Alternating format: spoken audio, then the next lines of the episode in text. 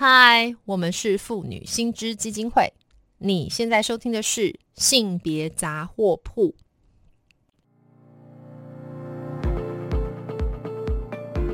从新闻看性别，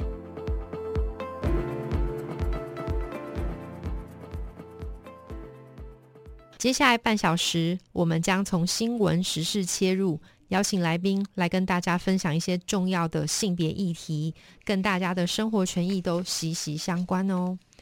那今天呢，其实我们想要谈到的是最近发生的一个重大的社会案件哦。那这个案件主要是有一个医师性侵女病患这样子的一个个案。那所以今天就这个议题呢，很荣幸我们能够邀请到的是，同样是我们妇女心知基金会的董事陈令仪陈律师，来跟大家谈一谈这个个案背后我们应该要关注什么样的议题。Hello，令仪你好。Hello，大家好，我是陈令仪律师，很高兴今天来参加这个节目。嗯，令仪很高兴，因为先前我们曾经也邀请你来谈过一些议题哈，那今天又很荣幸邀请到你。那诚如我刚刚所提到的啦，哈，就是说，呃，最近我知道好像有这样一个个案哈，就是说好像是一个医师他性侵了这个女病患，然后这个是不是有一个法院的判决？可不可以请你来跟大家介绍一下这个是怎么样的一件事？它来龙去脉是怎么了？嗯，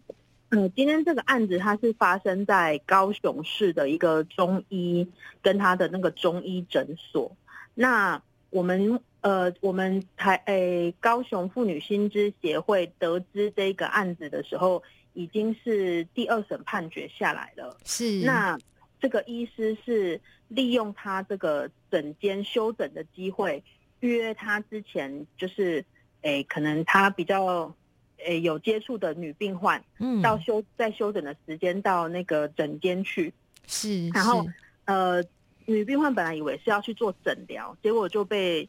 性侵害了。那她本来觉得说，哎，一开始是她觉得说是她自己的问题，但是后来呃才发，后来她回去收证，第二次又回去收证，又再被侵害一次，她才确认说她是确实不是她的问题，而是她她受到侵害。那在他这个报案的过程中，哈，嗯，还有另外一个女病患也同时遭到这个医生的侵害。所以我们在这个案件里面，哈，有两个被害人啊，总共有三次的这个侵害行为。是，天哪！所以听起来蛮可怕。其实我刚刚听到的时候，我我想一想，就是大概听众朋友都会觉得说，怎么这么扯？但其实我自己身为女性，我不知道令仪是不是勇于大声说 no 的人，哈。可是我自己感觉我是个女生，尤其面对医师的时候，比方说，呃，我们要去有一些肢体的互动的时候，好像。我们虽然心里面老觉得就是台语说很改流，但是呢，好像也会觉得说啊，那个是医生，是我们多想了，好，好像是这样。可是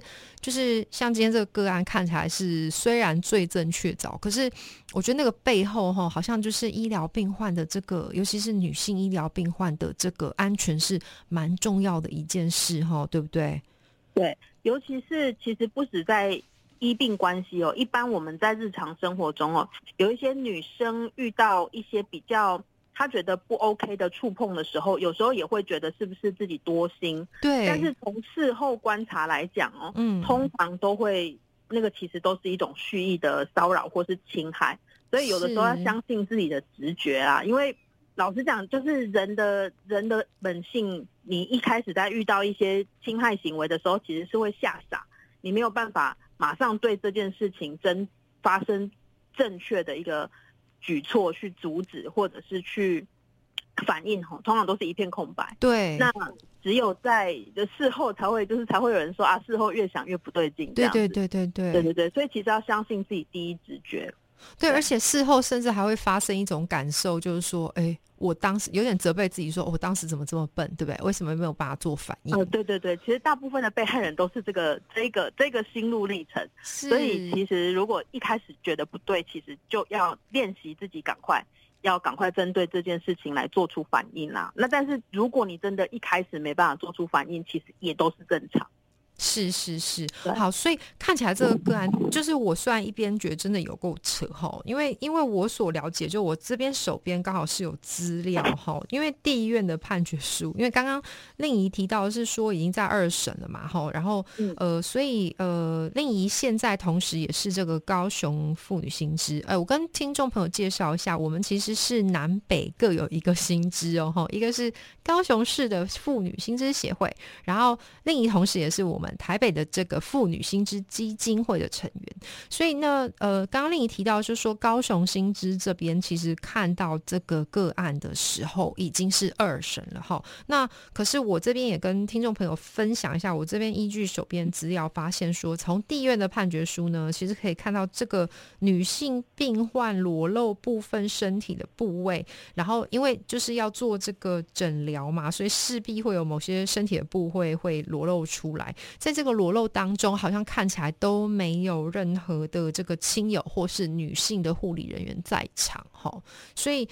就是，然后就还像刚刚令仪所提到的，就是利用休 整时间约诊啊，这个实在是非常非常的可恶。那所以看起来好像是这个，嗯，我们司法是也给出判决了。那另一可是我知道我们高雄妇女新知这边好像对于这件事还是蛮不满的，可不可以请你来谈一下这个不满的原因是什么？其实我不满的原因，为什么当时会想要这个为为这个这件事情发生？其实最严重的部分是这个医生在这一个审理的过程中，哈，他已经嗯经过两次的判决，并没有停业，他还继续的在担任他医生的业务业务哦。那所以啊这个其实是造成这个，我觉得是造成一个，包含整个协会认为这是造成一个病患的人身安全的一个疑虑哦，因为毕竟他已经做过这样的行为了，却还在继续审审查。第二个是针对他这个行为，一审已经判下来了，对，那那他在他们那个医师惩戒委员会吼竟然没有对他做出任何处置哈，他们是决定说要等二审再看看要怎么处置他。啊，所以我们在这个一一审会还没有做出决定之前，我们就先开了记者会来为这个被害人还有我们高雄市的女性来发声，就是说这样子的一个做出这样行为的一个医生哦，其实他不应该要继续担任医生哦，应该要把他的这个呃医师执照给撤销或是废止啊。嗯，等一下，另一律师哈，来，就是您可能要先跟我们的这个听众朋友分享一下，就您职业的过程里面，您认为打完两个省级通常要多久？打完，尤其是这种案子打完两个省级，通常已经两年到两年半。时是而且这已经是很快了，对不对？哈，就是说证据比较明确的啊。如果来来回回在那边抗辩的话，不知道要搞多久，对不对？好，那就算最短是两年半，但是令你刚刚讲了一个鬼故事，你说在这个来来回回诉讼过程里面，这名医师他继续的看诊，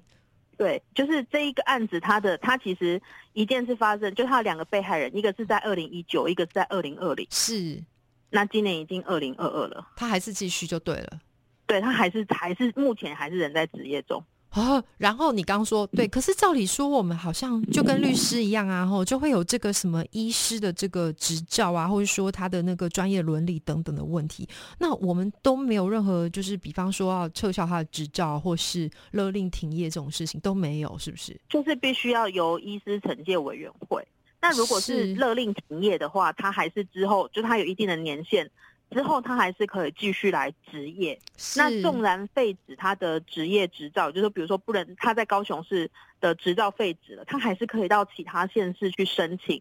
执业，因为他还是具有医师执照。对他但反反正只我们希成立废他的医师执照。是因为他反正只是成立，就是就顶多就是换个地方再开业，对不对？然后他反正他是医师嘛，他要开业，这也不是很难的事，对不对？只是一个程序的问题。对耶，这真的非常可怕。所以我想要来，我想要来问这个这个这个，我身为一个女性啊，我听了觉得很害怕。就是这样看起来，我们可以说是狼医嘛，吼，这个狼医就是。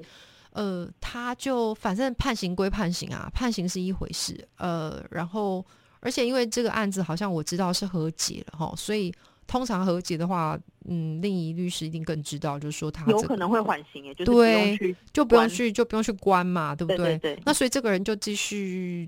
睡继续醒执业。继续职业。我说睡啊，醒是纵然是，而且如果没有废止他医师执照的话，纵然他真的进去关，关完出来还是可以职业。是，这真的是蛮恐怖的。所以哦，原来这也是为什么就是我们高雄新知这边当初会开这个记者会的原因是在这边。对，原因之一是真的太没有保障了。是，那所以我想要接下来就问，那我们不是只是骂嘛，对不对？我知道我们就是在这个记者会上面吼，高雄新知有蛮多的一些诉求跟呼吁，可不可以来请令仪律师跟大家谈一下，当时我们主要的一些诉求是哪些？哦，第一个主要诉求当然就是要废止这个医诊会要尽快做决议来废止这个医生的医生执照。嗯。那第二个部分呢，就是希望可以落实一些相关的跟诊的规范哈，让我们在呃，让我们在这个跟就医的时候哈，还是需要有女性护理人员的相的陪同啊，是是是，这个很重要。女性的权益啊。对，哎，其实我的经验里面，就是我接触到可能是西医的部分，呃我的印象当中，好像西医目前蛮多诊所都会很注意这一块，对不对？就是说，好像有有这个一定要有女性的护理师在场，吼。那但是嗯这个是因为中医师跟西医师不同嘛，他们所受到的规范不同，还是说这个只是？呃，他没有入法，以至于说他没有办法直接去规范呢？是是是什么样的结构啊？这个其实，在各各县市政府的卫生局都有相关的这个妇女友善医疗推动小组，他们都会定定一些营造妇女友善医疗的注意事项了。那其是实这个注意事项，呃，都这样应该还是要再更推动各诊所应该要跟进，就是要落嗯。实，而不是只是相当的规范这样子。是是是，那所以其实关键就是就是还是回来啊，就是说我们今天哈好像不是只是就个案，而是要既利用这个个案去检讨这整个就是医疗啊诊疗的这个流程哈，才能够真的去保障女性病患的权益好。然后我自己知道的部分是说，其实好像医师法里面是有要求医生应该要。持续的接受一些教育，对不对？那这边的话，呃，高雄新知有没有什么样的主张啊？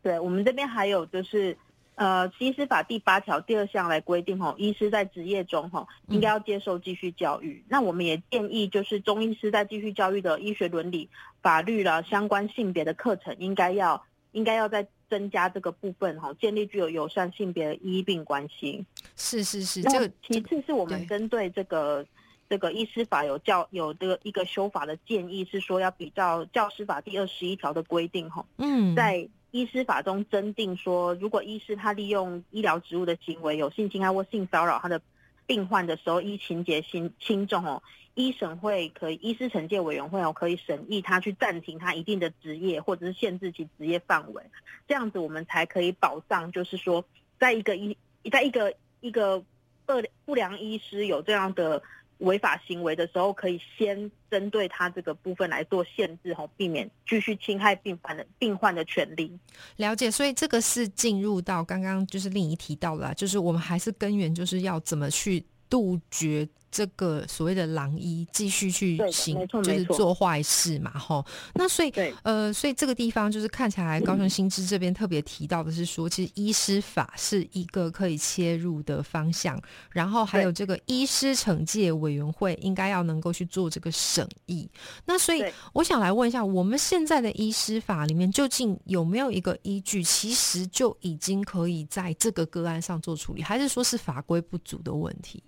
就是就是在这个个案上面，就是他已经有这样的行为了，最后的惩处是一定有的。是，但是我们刚刚的修法建议是说，在这个最后的惩处出来之前，嗯希望可以先限制他的职业范围或是他的职业权利啦哦，我懂你的意思，所以你的意思是说，其实原则上我们现在的医师法早就有一个在违背。比方说一些要件的时候哦，就是可以去送惩戒，对不对？然后最严重当然是可以废止，但是另一个意思是说这样还不够，因为像你刚刚说，在这个一二审来来回回的过程里面，这段时间我们有没有一些措施先去前置的保障我们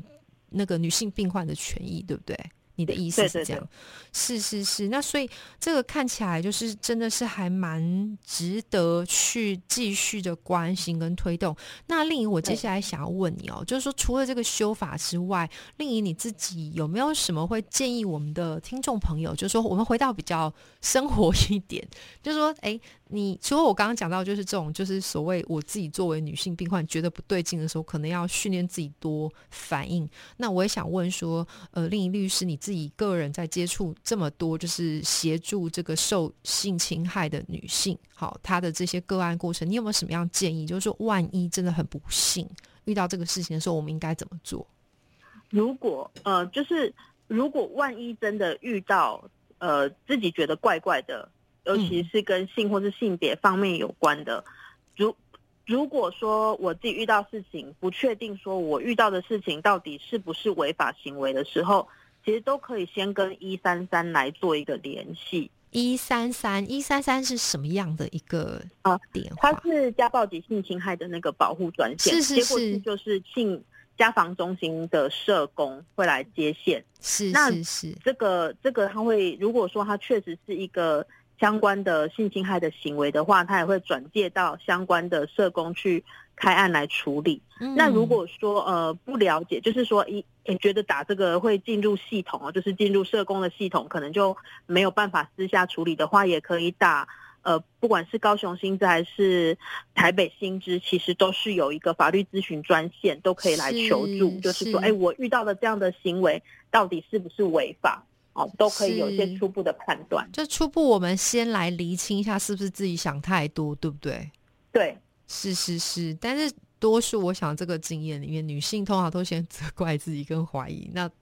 就是说，希望真的是各位听众不要遇到这么不幸的事情。好，那除此之外，如果说今天真的是就是说已经理清到说知道可能自己有一个真的遭受到这个性侵害或是性暴力的对待的时候，接下来令仪律师有没有什么样的建议？包括说，哎，我们的呃证据啦、财政啊，或者说呃怎么样去在这个过程里面也让这个资源可以纳进来？呃，其实一般如果说我们受到相关的性侵害的犯罪行为的是被害人的时候，我们都会建议被害人先保留自己身上任何不管是生物的证据，或者是说手机里面的通信的证据，甚至有一些影像的证据等等哦，就保留自己的身上的证据去验伤哦，去报案。是是那是不要破坏任何证据，就像洗澡，对不对？洗澡，对，不要洗澡。不要洗澡，对，不要洗澡。然后，如果说你是呃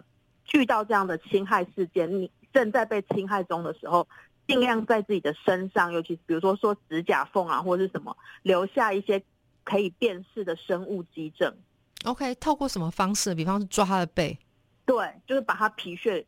抓在身，就是抓在你的指甲缝里面，是或者是是把它弄流血都没有关系。了解就是让让自己可以身上的证据尽量留的够多，但还是以保护自己的生命安全为主了。了解，了解，了解，就是这个真的是很困难，就是在这个遭受这惊恐正在受侵害的过程里面，就是呃，我想多数女性就会努力的抵抗哈，可是就是这边有个两难，对不对？就是说你要抵抗到什么程度，以及就是刚另一提的，我们我们当然是希望不要发生，可是在这边可能也提醒听众朋友，万一万一真的遭遇不幸，我们要记得就是尽可能就是可能是抓或者是。保留各式各样的皮屑，让未来可以作为这个举证的一个很重要的资讯，对不对？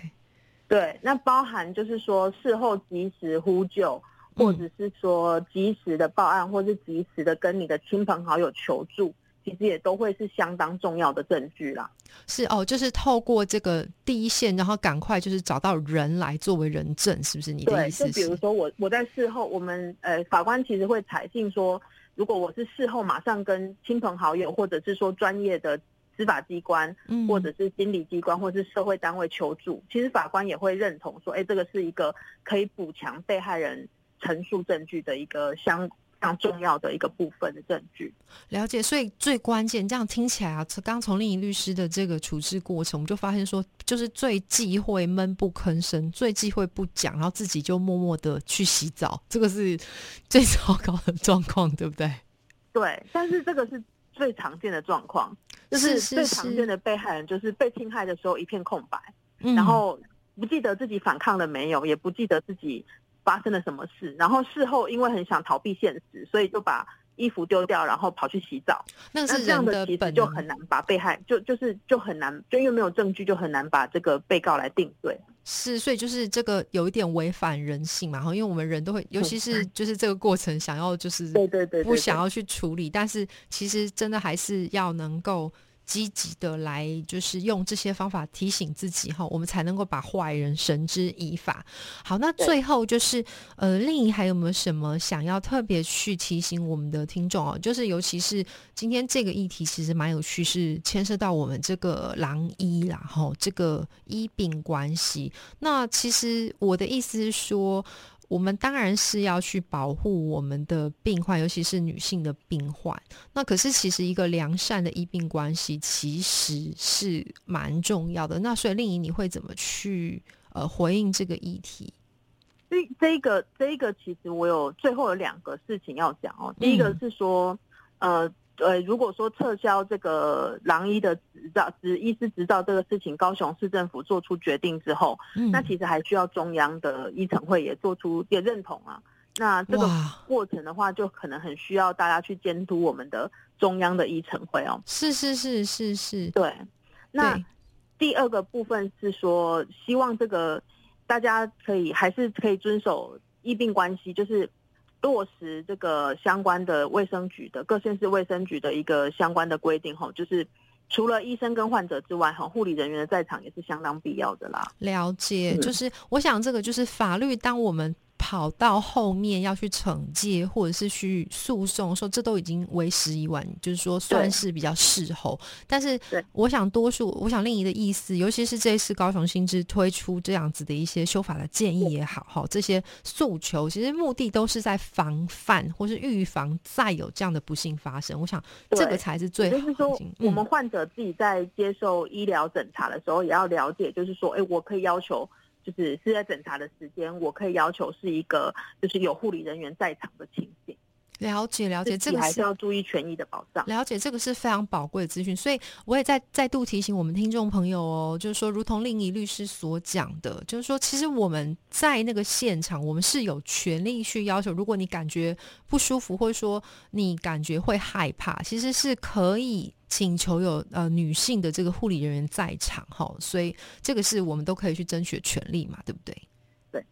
对。好的，那今天就非常谢谢令仪来提来来跟我们分享后这样子一个个案，以及它背后我们的倡议跟诉求。那更重要的是，当然我们也听到令仪律师跟大家分享，就是很多怎么样保护自己权益的方法。今天非常谢谢令仪律师哦谢，谢文威，谢。谢，希望下次还有机会再访问到你哦。哦，好，拜拜，大家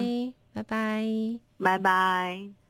那如果听众朋友还有什么法律疑问的话，高雄的朋友特别可以打到我们高雄市妇女新知协会，电话是零七五五零零五二二，去预约法律咨询服务。那当然，你也非常呃呃，我们也非常欢迎呢，所有的朋友打电话到我们妇女新知基金会的法律咨询专线，电话是零二二五零二八九三四。零二二五零二八九三四，我们接线的时间是每周一到周五的白天，上午九点半到十二点半，下午一点半到四点半。那更重要的是，如果听众对于我们今天谈的性别议题有兴趣的话，非常欢迎到我们妇女心智基金会的脸书粉专按赞追踪，或是发了我们的 IG 网站。那我们更欢迎捐款支持妇女新知，继续争取性别权益哦。